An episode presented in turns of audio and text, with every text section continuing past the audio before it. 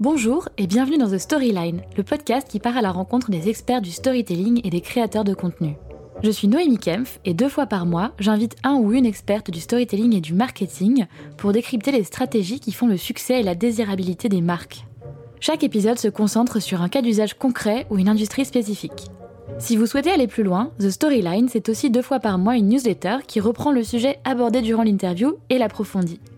Dans la newsletter, je vous offre des outils, des ressources et je vous partage des références qui vous permettront de creuser les sujets qui vous intéressent. Je vous invite donc à vous y inscrire à l'adresse thestoryline.substack.com.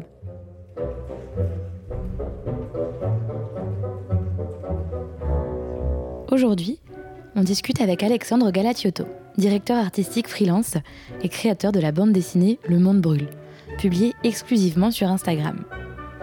Au fil des épisodes de ces histoires, Alexandre, à travers ses personnages, questionne de manière plus ou moins masquée les sujets de société, invitant ses lecteurs à questionner le statu quo. Il dit lui-même que ses personnages sont les véhicules de son engagement politique. On discute ensemble de son approche du storytelling engagé et de la manière dont il a construit autour de sa bande dessinée une communauté de plus de 25 000 followers engagés sur Instagram. Le tout autour d'un message et d'une vision qui lui sont particulières. Bonne écoute Salut Alexandre Salut Noémie. Bienvenue dans The Storyline. Merci, merci de m'accueillir. Avec grand plaisir. Je suis une lectrice assidue depuis, euh, depuis un peu plus d'un an de, de la bande dessinée euh, sur Instagram que tu as créée, Le Monde Brûle. Et j'ai très très hâte de t'en parler. bah, c'est trop gentil de t'intéresser à mon travail déjà. C'est tellement touchant à chaque fois que des gens me le disent. En face. Oui, je comprends, je comprends. Je suis toujours dans la même situation avec The Storyline et euh, c'est cool de faire des compliments. Donc, euh, compliments arrivent. Euh, bravo pour, pour ce magnifique contenu.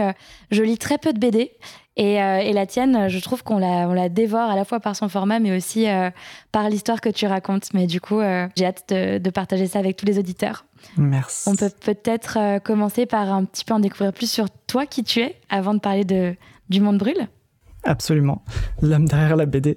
euh, donc je suis, euh, ouais, je suis directeur artistique dans la vraie vie depuis un peu plus de 10 ans. Et, euh, et, je dessine à côté en fait depuis toute ma vie. Et à force de traîner dans des agences de communication et chez des annonceurs, on rencontre d'autres créatifs et tous les créatifs dessinent un petit peu. Et au bout d'un moment, il y en a un qui fait de la BD et on décide de faire un blog ensemble. Et, et puis c'est comme ça qu'on apprend un petit peu comment faire. Et puis depuis, euh, je me suis un petit peu lancé tout seul. J'ai essayé de lancer plein de blogs BD. J'ai dû en lancer trois depuis dix ans, qui sont tous restés dans une euh, forme d'anonymat et, euh, ils, sont plus en ligne malheureusement. Mais bon, ça m'a servi à apprendre à écrire, à apprendre à, dessiner, à, apprendre ce que je voulais dire à travers le dessin, euh, de me former. Et le monde brûle, c'est un petit peu la suite logique euh, de tout ça. Ce que je veux dire à travers la BD. Et Instagram, ça a été vraiment le moment où j'ai pu trouver une communauté, faire de la publicité ciblée parce que c'est comme ça que ça a commencé au tout début. Et c'est ce qui m'a permis d'avoir mon premier public, de sortir de cet anonymat. Et ensuite, euh, le bouche à oreille, euh, le retweet des, des gros comptes, une petite couverture médiatique euh, l'année dernière, qui me permettent de pouvoir exercer ma parole, ma voix, Ta voix. sur ce réseau. Ok, beaucoup de très beaux récaps. Euh, tu as un, esprit de synthèse que je, que je n'ai pas, j'admire ça, je, je, suis assez jalouse. improvisé, mais merci. très bien. Euh, bah, beaucoup, de, beaucoup de choses à retenir de ce, de ce parcours express. Et donc d'abord, bah, peut-être ton expérience de direction artistique euh, dans des agences et auprès de, de marques, etc. Et donc du coup, le fait que tu que aies eu envie à côté de ça, de commencer à créer des BD. Et si j'ai bien compris, euh, les premières éditions, les premières itérations, c'était avec d'autres créatifs qui t'ont donné envie de te lancer? Ouais, c'est ce qui... oui, c'est vrai que les premières fois où c'était, c'était avec des collègues et on avait tous envie de le faire parce qu'on voyait, à l'époque, c'était les blogs BD qui, de Pénélope Bagieux, de Boulet. Ouais. Euh, tout, on lisait tout ça et on voulait tous faire pareil. et donc, on s'est dit, bon, d'un moment, il faut le faire. Donc, il y en a toujours un qui est plus courageux que les autres et puis qui, qui lance le projet. Et on, a, on avait lancé, euh, je me souviens plus du nom, c'était un, un blog où on était trois personnes et on, s'était simplement lu en interne. Mhm. Mais le fait de lancer ça, le fait de, de poster quelque chose, ça te, ça, te fait passer d'une étape de ok, j'ai toujours fait que consommer dans ma vie, et là, en fait, euh, en deux clics, je peux proposer du contenu. Alors évidemment, mes premières BD étaient pas très très intéressantes, mais euh, c'est cet acte fondateur, c'est ce qui fait qu'après, j'ai jamais cessé d'essayer de poster des trucs et de voir si ça marchait ou pas. Ouais. C'est le moment où tu es devenu créateur à part entière. Est-ce que du coup, les premières itérations, il y avait un lien direct avec euh, votre euh, job et votre employeur ou c'était quelque chose euh, de complètement indépendant? De sujet, Non, non, on faisait des blagues qui étaient plus ou moins intelligentes. Mhm. Euh, on parlait un petit peu de nos deadlines, évidemment, euh, parce qu'on essayait de parler à nos collègues. Mais par contre, le, la première histoire que j'ai écrite sur le monde brûle, elle, elle a un lien assez direct avec les environnements dans lesquels j'évoluais euh, à l'époque. Mhm. donc, les premiers épisodes ont été postés il y a deux ans, deux ans et demi, je crois. Et donc, je travaillais beaucoup dans des agences d'innovation, en particulier. et dans ces agences-là, il y a des endroits où, c'était super, où les gens étaient euh, parfaits, on faisait des super projets, et puis il y avait des endroits aussi où les gens avaient tendance à se donner une sorte de vernis d'expertise et de fausses bonnes intentions pour cacher qu'en fait ils cherchaient, de, ils cherchaient à faire de l'argent de manière plus ou moins noble. Hmm. Et euh, du coup, il y avait un, décalage euh, que je trouvais difficilement supportable entre des notions de user-centrism, des termes de marketing, et puis le fait qu'on ne mesurait jamais l'impact réel de ce qu'on faisait. Alors du coup, on, on, ne faisait que itérer sur comment on peut accélérer le process, comment on, faire plus, comment on peut faire plus, comment on peut faire plus créatif. Mais en fait, on était juste en train d'itérer sur le confort de travail. Et on savait jamais humainement ce qui se passait après, quoi. En tout cas, on n'en parlait jamais. Oui. Et donc, euh, ce décalage-là, c'est un peu ce qui a inspiré la première histoire. Donc, la première histoire, c'est Gilles et JM. C'est des, des spécialistes en innovation qui sont ultra cyniques, euh, mais complètement convaincus que c'est eux les plus à même de régler tous les problèmes du monde. Mhm. Et, euh, et, du haut de leurs privilèges, euh, ils essayent de... Parce qu'on est dans une société en pleine ségrégation économique et ils, essaient de, ils décident de créer une application pour aider les pauvres à moins s'ennuyer dans leur pauvreté. Et pour eux, c'est la révolution, quoi, alors qu'en fait, ils changent rien du tout. Donc j'ai vraiment repris ma, mon, mon, sentiment dans les milieux de travail et je l'ai incarné dans ces deux personnages.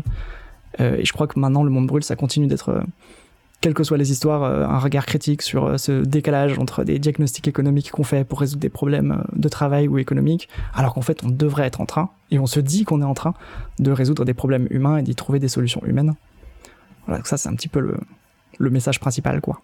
Et bah, quelque chose justement qui m'a beaucoup marqué, c'est ce que tu ce que tu as dit plusieurs fois sur ton compte Insta et que tu m'as dit en, en off un jour, c'est que euh, tu utilisais le dessin et, le format de la bande dessinée pour, euh, euh, et tes personnages en particulier pour véhiculer des idées, des formes d'engagement, des convictions que tu portes.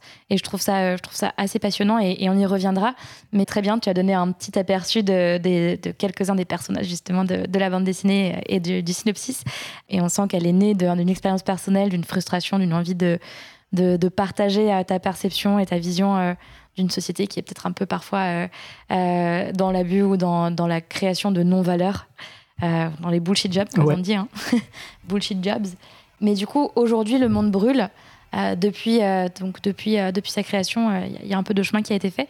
Concrètement, aujourd'hui, le monde brûle, c'est quoi? C'est combien de lecteurs, combien d'épisodes, combien de personnages, quelles, quelles histoires raconter euh, bonne question. Alors pour synthétiser un petit peu, euh, c'est un seul compte Instagram. Je dois avoir 25 000 personnes qui me follow. Mhm. Donc je raconte des histoires qui sont en plusieurs épisodes.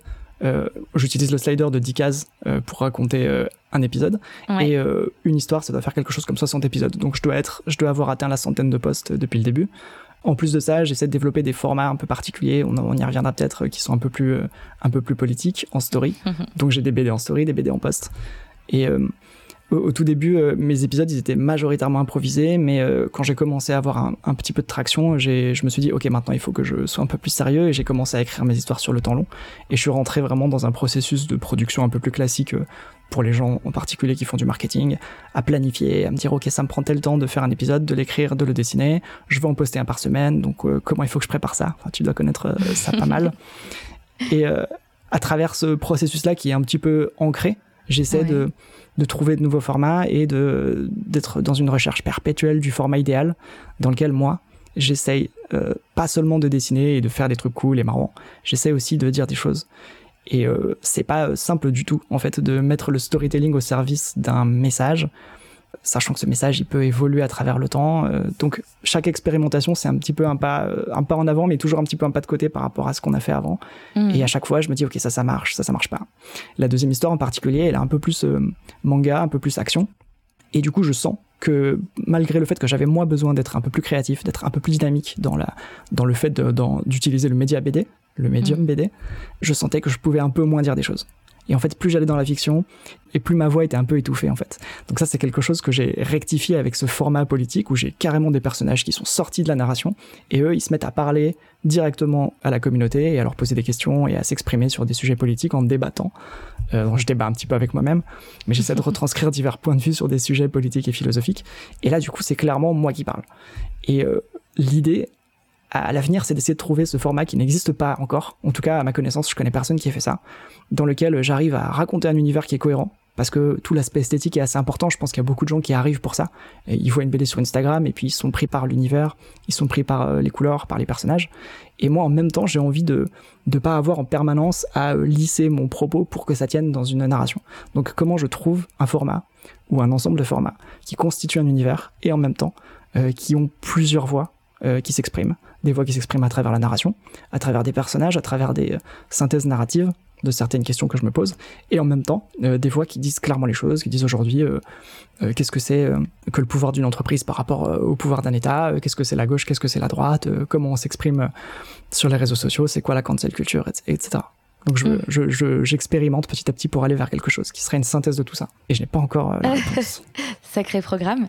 C'est assez captivant et c'est, rigolo parce que ça rappelle vraiment la dissonance parfois entre le créateur et sa création qui lui échappe entre guillemets parce que elle doit être simple et compréhensible par l'audience puisqu'elle est aussi au service de l'audience et elle dessert un message mais il faut que enfin elle sert un message plutôt et il faut que le message soit compréhensible par les gens qui vont le recevoir.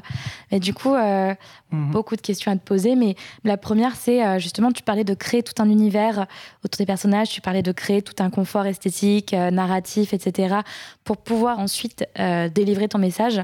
Après avoir mis les gens dans une disposition qui est propice à, recevoir ce message, j'imagine. Comment tu as, as imaginé tout cet univers créatif autour du monde brûle? Alors, comme je le disais un petit peu tout à l'heure, je suis passé d'une étape d'improvisation à une étape d'écriture un peu mhm. plus euh, planifiée. Et euh, c'est un petit peu difficile de répondre à cette question de manière euh, de donner une, explication rationnelle à tout ce que je fais, parce qu'il y, a quand même une bonne partie d'expérimentation créative. Mais moi, je suis dans ma vie personnelle en permanence en euh, conflit sur un certain nombre de sujets sur lesquels j'ai envie d'en savoir plus et en même temps j'ai envie de comprendre les gens, ceux qui sont d'accord avec moi mais je ne sais pas pourquoi, ceux qui sont pas d'accord avec moi. Et euh, comme euh, j'ai plutôt tendance à être enfermé chez moi parce que on peut pas prendre les gens, les sortir de son ordinateur et leur parler, j'essaie de, de, porter ma voix loin pour pouvoir poser ces questions en public et avoir des réponses. Et donc ma question, enfin la question que je me pose en permanence, c'est qu'est-ce que je vais raconter qui va poser cette question-là et stimuler des réponses. Donc, euh, un des premiers, le premier épisode de ma bande dessinée, c'est vraiment les deux personnages qui décident de, se poser la question de comment ils vont faire une application pour aider les pauvres.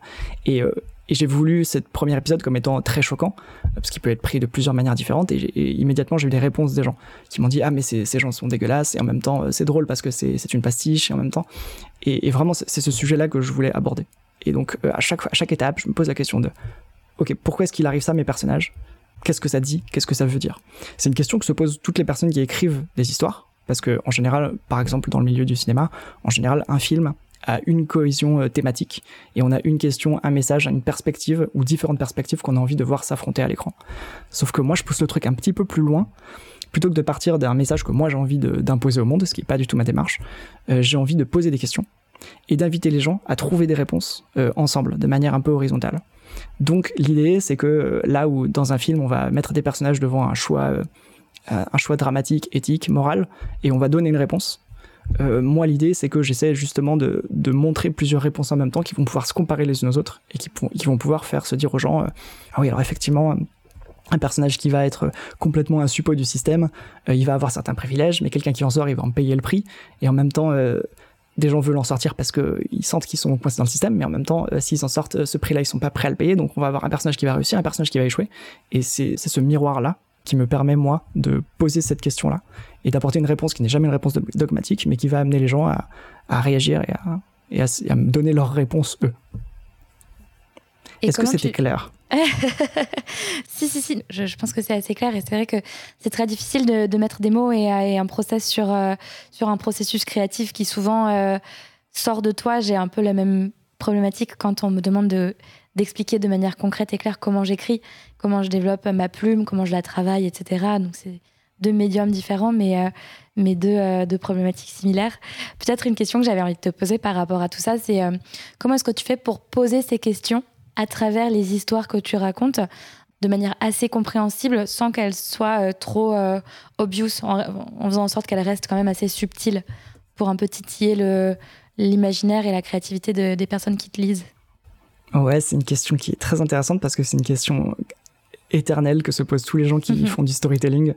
Euh, il n'y a, pas de réponse euh, scientifique à cette question. Enfin, en tout cas, le, consensus actuel, c'est qu'il n'y a pas de réponse absolue. Euh, je, je, lis plein de bouquins sur le storytelling qui essaient de donner des, des axes pour, pour montrer qu'une histoire qui est intéressante, c'est un personnage qui va rencontrer un conflit et qui va essayer de prendre, de, qui va se positionner par rapport à ce conflit. et en fait, nous, en tant que, en tant que public, on s'identifie euh, par mimétisme, ça c'est ancré en nous, euh, aux choix moraux, éthiques euh, de la personne. Et donc l'idée c'est de savoir à peu près à qui on s'adresse et de savoir à peu près quel genre de questions on peut leur poser. Et de, de réellement, l'idée c'est vraiment de mettre un personnage face à un choix. Hmm. Et c'est sa réaction qui va être le propos et, et, ensuite qui va provoquer la réponse émotionnelle, émotionnelle chez les gens. De, pour, pour donner un exemple précis, à la fin de ma première histoire, attention, c'est un spoiler, euh, j'ai deux personnages qui sont ancrés dans un système complètement dogmatique dans lequel euh, tout le monde est intellectuellement prisonnier. Et euh, il y en a un qui décide d'en sortir, et l'autre qui ne peut pas en sortir. Mais en même temps, ces personnages sont liés, ils veulent rester l'un avec l'autre. Donc ils sont obligés de se, de se battre. Ils n'ont pas d'autre choix de coexistence que de, que de s'affronter physiquement. Euh, et, le message, c'est un, un, petit peu ça, c'est comment est-ce qu'on coexiste? C'est là que ça devient fondamentalement politique. Comment est-ce qu'on coexiste quand euh, on est animé par des, euh, euh, par, des, par des systèmes, par des idées, par des idéologies qui sont contradictoires? Est-ce qu'on est capable d'aller au-delà pour pouvoir coexister ensemble ou est-ce qu'on est de toute façon prisonnier par ça et est-ce que la seule issue c'est soit la violence, soit la séparation? Vaste question. Très vaste question. et il ne peut pas y avoir une réponse absolue à cette question, évidemment. Et ce qui est intéressant, c'est le dialogue qui est créé ensuite euh, par ça. Et actuellement, pour essayer de, promouvoir ce dialogue-là, moi je passe par des euh, formats qui sont plus directement politiques, mais je cherche vraiment, euh, pour répondre à ta question, c'est ça, la réponse, je la cherche en fait. Je cherche ce format qui me permettra d'être à la, à la limite parfaite du on n'a pas du tout l'impression de se poser de questions, mais en même temps, on se voile pas la face et on discute des choses. Parce que je suis pas très fan des œuvres, à titre personnel, c'est une préférence, qui s'efforcent de ne poser aucune question pour justement être seulement dans le, dans, le divertissement. Hmm. Euh, c'est des choses qui m'intéressent pas beaucoup. Et je pense que c'est des, des œuvres à qui manque un certain niveau de lecture en général. Ouais, ça me fait un peu, euh, ça me donne un peu envie de tracer un parallèle euh, avec les marques qui portent un engagement et des valeurs et qui les matérialisent vraiment dans dans leurs actions, leur prise de parole, versus les marques qui vont simplement avoir un objectif de de transaction et de, vente d'un produit. Euh, ouais, fermeture de la parenthèse. Euh, on va revenir à ces formats parce que c'est euh, vraiment très cool et, euh, et j'ai trop hâte d'en parler avec toi.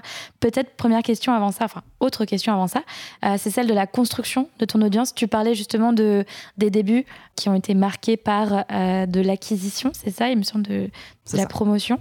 Comment comment tu as construit, est-ce que quelles ont été les étapes de la construction de ton audience jusqu'à présent? Au début, j'ai fait de, au, début, j'ai euh, j'ai investi euh, de l'argent dans la dans la publicité Instagram. Euh, j'ai dû dépenser. Quelle a été la raison de ce choix? En fait, euh, je commençais à partir de rien et euh, j'avais, euh, j'ai un ami qui fait aussi de la bande dessinée sur Instagram. son compte c'est Cosmogenèse. Il fait aussi une bande dessinée dans un autre genre que moi. Et mhm. en fait, il m'a un peu préempté là-dedans dans le sens où lui, il avait déjà expérimenté ça. Alors je sais pas pourquoi il avait commencé par faire ça.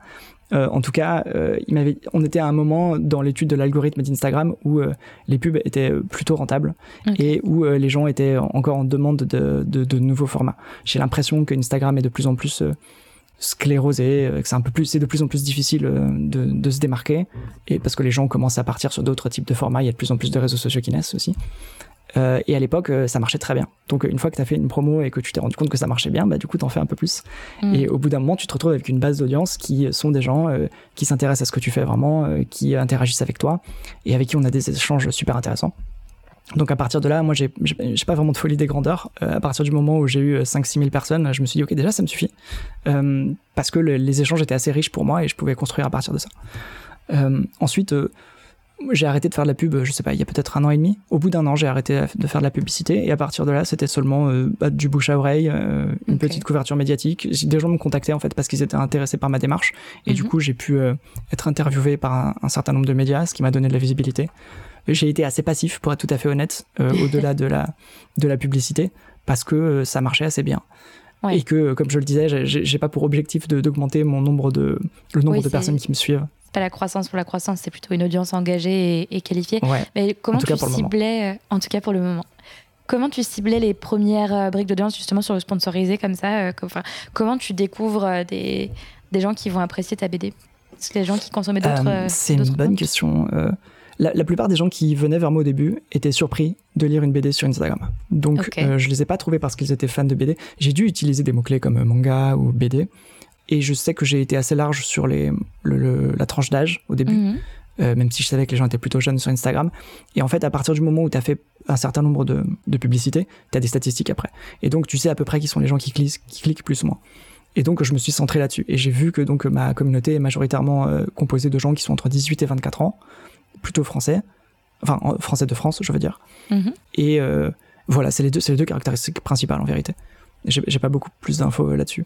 Donc, bien. du coup, je me 18-24 concentre là-dessus. En France. Ouais. Ok. Ok. Et ensuite, c'est l'engagement et la, la croissance euh, par le bouche à oreille. Ça, c'est euh, rigolo, je trouve. Encore une fois, pour faire un parallèle euh, startup ou en tout cas marketing, souvent on a la- la- la- le, petit, le petit dilemme entre est-ce qu'on fait de l'inbound ou de l'outbound dès les débuts de son projet. Donc, euh, outbound étant euh, aller chercher euh, les consommateurs par du sponsorisé et par du targeting. Inbound, créer du contenu pour les faire venir à soi. Et je trouve que tu as fait un truc qui est très cool, c'est que tu as débuté par de l'outbound. Et en fait, quand t'es pas connu, c'est vrai que c'est souvent un petit peu un passage obligatoire que d'aller cibler et d'aller chercher un peu la force du poignet les premiers ambassadeurs, les premiers fans, les premiers lecteurs. Et ensuite, Oui. une fois que tu as un petit peu de traction, euh, si le contenu est de qualité, euh, bah, assez rapidement, euh, ton acquisition organique prend le dessus euh, sur le moyen long terme. C'est vraiment c'est rigolo, c'est un peu un cas d'école. Tu l'illustres parfaitement, Ouais. même sur un, un format qui est un peu différent. Et, euh, et je pourrais même ajouter, alors là on est un petit peu dans la prospection, mais que au cœur, ma démarche est presque une prolongation de ça, dans le sens où j'ai l'impression parfois de faire du marketing presque à un niveau euh, radical. Pour moi, quand tu pousses le marketing euh, au- bout de sa radicalité, en fait, il y a de la politique derrière. Hmm. Et je trouve que ça se couple bien avec le storytelling. En fait, je suis pas venu avec quelque chose à vendre. Donc je, suis, je me suis pas demandé, ok, qui va s'intéresser à ce que je vends Donc comment est-ce que je vais cibler des gens Même si c'est ce que j'ai fait au moment où j'ai acheté des publicités par contre, euh, j'ai proposé quelque chose. Et en fait, j'ai vu des gens arriver. Et d'une certaine manière, en fonction de qui arrivait, j'ai euh, modulé ce que je voulais faire. Et je me suis demandé, mais qu'est-ce que je, vais- qu'est-ce que je peux faire avec ces gens en fait? Euh, et donc ma démarche, elle suit ça. Et donc je me suis dit, ok, c'est des gens qui sont plutôt jeunes, c'est des gens qui se posent plein de questions, c'est des gens qui ont envie de remettre les choses en cause, c'est des gens qui ont envie de trouver des réponses à des questions, mais c'est des gens qui ont aussi envie d'avoir juste des débats politiques. Et peut-être que si j'avais eu une autre cible, j'aurais fait autre chose. Et euh, ma démarche n'était pas vraiment de faire euh, ce que je fais aujourd'hui sur Instagram. Je- J'étais pas capable de le formuler comme ça au tout début. Hmm. J'ai vraiment construit ça petit à petit. Donc en fait, je pars des gens. Je mets des gens autour de la table. Je me dis, ok, qu'est-ce qu'on a envie de faire? Qu'est-ce qu'on peut faire ensemble? Quels atomes crochus on a? Et donc moi ensuite, j'itère là-dessus. Donc j'inverse le truc presque. Ouais. Et je sais pas où ça va me mener, en vérité. Et pourtant, c'est parfaitement cohérent avec euh, ce que j'ai envie de faire et la manière dont j'ai envie de vivre dans la vie, Par itération. par itération. Et surtout sans être verticalement décisionnaire de tout ce qu'on fait, quoi. Après, c'est quand même, je trouve que c'est une stratégie qui fait sens de se laisser porter entre guillemets un petit peu par ton audience parce que de toute façon, le contenu est produit pour elle et euh, plus tu miroirs, euh, plus tu, fais un effet de miroir euh, vis-à-vis des attentes et des, et des envies et de la personnalité de ton audience, plus tu vas réussir à créer un lien fort et, et tu vas la rendre proactive dans la construction de, de ta marque et de tes contenus.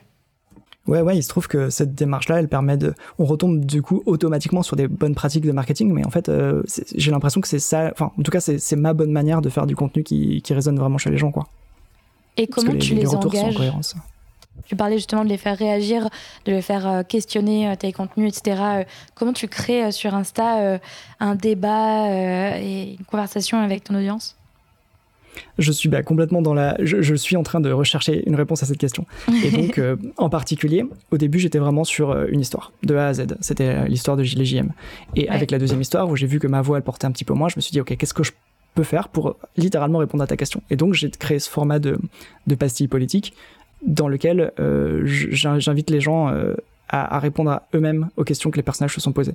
Euh, pour l'instant, c'est ce que j'ai trouvé de mieux, mais euh, j'espère que ça va aller plus loin en fait. Parce que ce qui se passe, c'est qu'une fois que les gens ont répondu à ces thématiques politiques, euh, moi, je fais intérieurement une sorte de synthèse de l'ensemble de leurs réponses et de leurs questions qui, qui, qui, en suivent, qui s'en suivent. Et mhm. ensuite, j'écris la suite du débat un peu en fonction de ça. Donc en fait, il y a un échange perpétuel qui se fait. Et en fait, c'est pas moi vraiment qui décide où va le débat, et c'est pas non plus moi qui décide des réponses. Donc cet échange perpétuel, en fait, j'aimerais bien que ce soit ça le cœur de ma BD. Et peut-être que à l'avenir, ma bande dessinée serait une bande dessinée du type euh, c'est vous qui choisissez ce que va faire le personnage. C'est quelque chose qui m'intéresse. J'ai vu ça aux États-Unis. Il y a des bandes dessinées qui, qui, prennent complètement ce concept sur Instagram en particulier. Ok. Donc j'ai réfléchi beaucoup.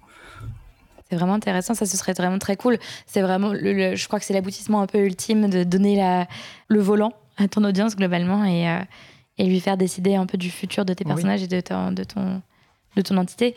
Et les pastilles politiques, qu'est-ce qu'elles ressemblent à quoi concrètement euh, comment, comment ça marche?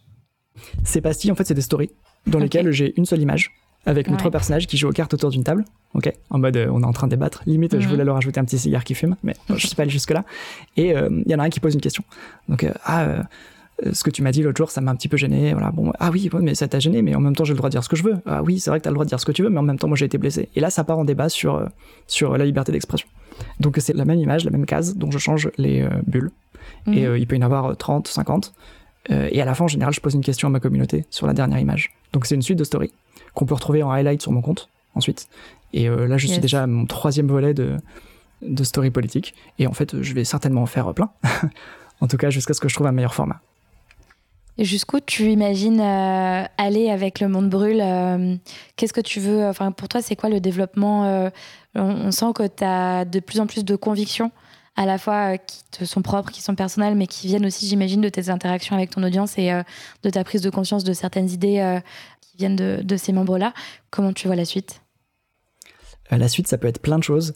Donc, évidemment, suite à ma démarche, ça peut devenir n'importe quoi et c'est pas vraiment moi qui vais le choisir entre guillemets, mais euh, toutes les possibilités sont ouvertes en fonction du succès que je vais avoir. Ça pourrait euh, devenir un, média, ça pourrait être un compte par exemple qui héberge d'autres artistes qui ont une démarche similaire et qui ont envie de d'écrire des mini-histoires sur le compte Le Monde Brûle, euh, toujours dans cette démarche de se réapproprier la politique, la vulgarisation. Ça pourrait être ça, ça pourrait aussi, ça pourrait devenir, je sais pas, une chaîne de vulgarisation, un compte de vulgarisation de concepts à travers la fiction. Ça, mhm. pourrait, ça pourrait être un des formats que je trouve. Je réfléchis beaucoup à de plus en plus utiliser ma voix. Euh, je suis très intéressé par Twitch.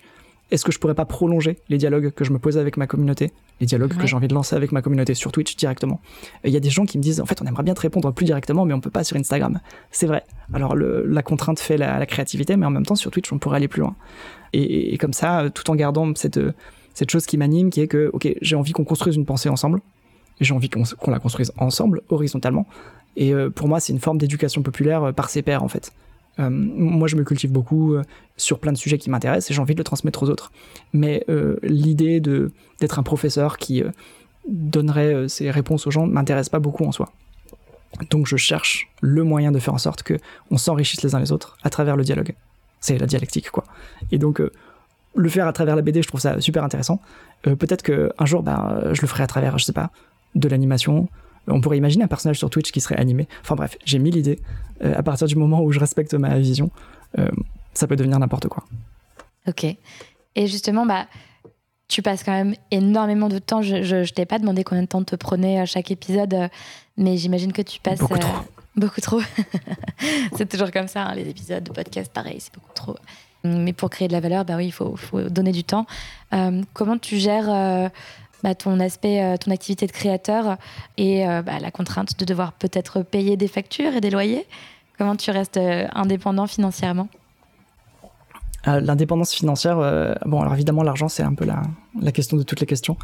actuellement donc je suis toujours directeur artistique mhm. et j'essaye autant que faire se peut de séparer mes ressources et ma voix et, et ce que j'ai envie de faire, mes ambitions artistiques.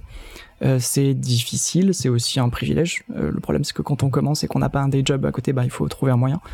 Euh, moi, j'ai envie de garder cette séparation parce que j'aimerais, autant que faire se peut, rester indépendant dans ma voix, dans ce que j'ai à dire. Et le problème, c'est que j'ai un petit côté marketeur. J'ai lu tellement, de bouquins de marketing que dans ma thèse, si un truc marche, il faut faire plus de ce qui marche. Et le problème, c'est que si jamais je décide de, de, de, vendre une bande dessinée et que ça marche de ouf, et eh ben mon petit marketeur il va me dire ah, il faut que tu en fasses une autre maintenant. Sauf que Sauf que ben, est-ce que ça va pas aller en contradiction avec ce que j'ai envie de faire, ce dialogue perpétuel qui pourrait euh, s'étendre à d'autres réseaux sociaux? Au moment où, le monde brûle deviendra vraiment, euh, deviendra vraiment rentable, j'espère que ça arrivera un jour, j'aurai une problématique éthique à régler, mais j'ai la chance pour l'instant que ce ne soit pas mon problème, et j'essaie de cultiver un petit peu cette séparation-là. Ok, très inspirant. C'est rare euh, les créateurs qui, parlent justement de décisions éthiques vis-à-vis de, du futur de leur, euh, de leur production et de leur création. Ouais, alors du coup, comme, comme je n'ai pas d'impératif financier, euh, c'est une forme de privilège. mais produire pour produire aurait été un peu dénué de sens. Enfin, je pense que tu connais ça dans ton podcast aussi. On, on, se demande de pourquoi on fait les choses. Et euh, à la fin de la journée, quand on fait trop de fois des choses sans avoir de retour euh, humain, euh, on, s'ennuie et en fait, je crois que ça, on, se déprécie soi-même. Donc, et, moi, comme je suis tout le temps dans le, le développement personnel, j'essaie de me poser des questions. bah, du coup, cette question-là, elle est centrale. Quoi. C'est pourquoi je fais ça. J'ai, envie d'être fier de moi dans 20 ans. Quoi. J'ai envie de me dire, ok, j'ai pas juste posté des dessins sur Instagram. j'ai envie de, cette question-là, elle, elle m'obsède un petit peu. Oui. Et donc, euh, ça, pourrait devenir n'importe quoi. Pour l'instant, j'utilise vraiment le dialogue parce que je suis sur des réseaux sociaux et c'est un peu l'outil principal, c'est comment on échange des, idées. Mais à terme, on pourrait euh, pas seulement produire de la pensée ensemble, on pourrait aussi euh, avoir des projets ensemble, on pourrait aussi produire des alternatives sur d'autres supports. donc, le fait que je passe du temps à faire ça maintenant, c'est un, un, peu un, investissement de temps maintenant sur l'avenir. Et pour répondre à ta question sur d'une manière un peu plus pratique, une bande dessinée, parce que souvent on me pose la question, pour faire 10 cases, en général, il faut deux journées. Sachant que j'essaie de, condenser toute, mon écriture euh, au début d'une saison. Euh, donc euh, une écriture, ça peut prendre énormément de temps, ça peut, être, ça, peut me prendre un mois ou deux, juste pour écrire. J'écris le week-end. Et ensuite, chaque week-end, je produis un épisode. Et en général, j'essaie d'en avoir 5 ou 6 d'avance, avant de commencer la diffusion. Ouais, ok, parce que sinon après, t'es es un petit peu euh, victime de, enfin en tout cas esclave du, du, temps que tu vas devoir passer à, à produire la suite tout en maintenant un rythme. Ouais, c'est un peu stressant. Mais euh, j'ai toujours envie de faire plus d'épisodes, de faire des épisodes plus complexes. J'ai envie de faire. Euh, récemment, ma dernière histoire, par exemple, elle est en noir et blanc parce que ça me prenait trop de temps de coloriser mes images. Mais j'ai trop envie de refaire de la couleur. Donc ma prochaine histoire, elle sera en couleur. Donc je sais que ça va me prendre plus de temps. Euh, et j'ai envie d'animer mes cases. Certaines des cases sont animées, d'autres non. Euh, le problème, c'est qu'en fonction du temps, euh, je peux faire différentes choses. Et je sais que ça, c'est une problématique que rencontrent les auteurs de bande dessinée quand ils travaillent sur le papier. C'est que parfois, ça prend deux ans pour sortir un album, pour le faire. Et, c'est extrêmement frustrant en vérité. Et donc j'essaie de minimiser ça au maximum. Mais en même temps, t'as toujours ton, ton petit créatif qui te dit Eh, plus d'ambition, fais un truc plus, plus stylé, vas-y. Et dernièrement, en collaboration avec un, avec euh, Nathan Vetesh qui m'a aidé sur le son. On a fait un épisode euh, complètement animé et doublé euh, qui est disponible sur Instagram TV, qui est l'épisode 28 de la deuxième histoire. Et j'aimerais bien faire ça beaucoup plus souvent. mais bon, ça prend beaucoup trop de temps. Yes, bah, je trouve ça inspirant ce que tu dis. Ça me, ça me, ce que j'en retiens, c'est vraiment que l'enjeu, c'est de savoir t'accrocher à ta vision long terme, à ton ambition, au sens que tu veux donner à ce que tu fais, sans trop tomber dans les injonctions à la production pour produire et euh, les envies un petit peu court-termistes ou, euh, ou, les impulsions créatives qui vont en fait avoir euh, pour conséquence de te défocuser plus qu'autre chose. Ça doit être vraiment dur. Est-ce que tu as des conseils à donner pour, pour respecter ça un petit peu? En vérité, pas vraiment dans le sens où j'ai pas envie de donner des conseils là-dessus. Il y a beaucoup de choses qui sont personnelles en fait. Moi, j'ai un goût pour le fait de remettre en question les choses, de déconstruire et de reconstruire. Donc, c'est difficile de dire aux gens c'est comme ça qu'il faut faire quand mm. on adore faire ça. Tu vois, euh, s'il y a des gens qui n'aiment pas ça, bon bah, je veux dire, ça n'a pas de sens de leur conseiller ça.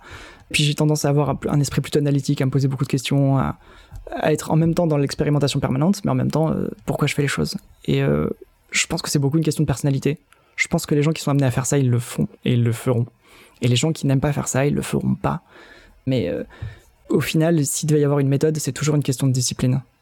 il faut, il faut et là, et là, on est vraiment dans le développement personnel, c'est euh, apprendre à se connaître, comment on fonctionne, euh, savoir quels sont les, les, les, verrous qu'il y a dans notre vie pour, mhm. euh, qui nous empêchent de faire des choses. moi, à un moment donné, pour pouvoir dessiner un épisode par week-end, bah, il faut que je vois moins des gens. Il faut que je dise non à certains projets. et tout ça, il faut, il faut apprendre à le faire avec aisance. Il faut pas être en permanence dans une faux mode ah mais j'ai pas pu faire ça, j'ai pas pu faire ça, parce que sinon on s'épuise. Donc c'est vraiment de la discipline personnelle et Et le problème, c'est que la discipline, c'est pareil, c'est il faut avoir un goût pour la discipline. Dans le fond, moi, j'aime bien m'astreindre à des choses, mais je sais qu'il y a des gens qui supportent pas ça. Alors, euh, il faut qu'ils trouvent d'autres voies. C'est euh, une belle, euh, belle leçon de développement personnel. Écoute, je crois que j'ai envie de laisser les auditeurs là-dessus, sur ce message et sur, sur cette idée. Ouais, merci beaucoup de m'avoir invité et de t'être intéressé à mon travail. Un grand merci à toi euh, bah, pour m'inspirer, pour euh, toutes les histoires que tu as racontées. Je pense que tu as fait passer des messages qui inconsciemment sont ancrés euh, et, et, qui m'ont qui m'ont vraiment qui m'ont influencé. J'espère que ça donnera aux auditeurs envie d'aller voir toutes ces histoires. Merci. Au prochain épisode donc. Exactement, la suite au prochain épisode. Bonne fin de journée. Au revoir, oui. Salut. Alors, vous avez pensé quoi de cet épisode? Alexandre a un profil très particulier et je trouve assez fascinante sa manière de mettre ses contenus au service d'un engagement, d'une volonté de redonner à ses lecteurs leur libre arbitre, en les invitant à s'interroger sur des sujets de société forts. Et au final, c'est une des raisons d'être du storytelling, faire naître des idées et susciter des questionnements par le biais de l'histoire et de la mise en scène de personnages auxquels nous avons tous une propension particulière à nous identifier. Les marques ont beaucoup à gagner à s'inspirer de ce type d'approche afin de créer des liens solides et émotionnels avec leurs audiences. J'espère en tout cas que cette conversation vous a inspiré et je vous dis à très vite dans le prochain épisode.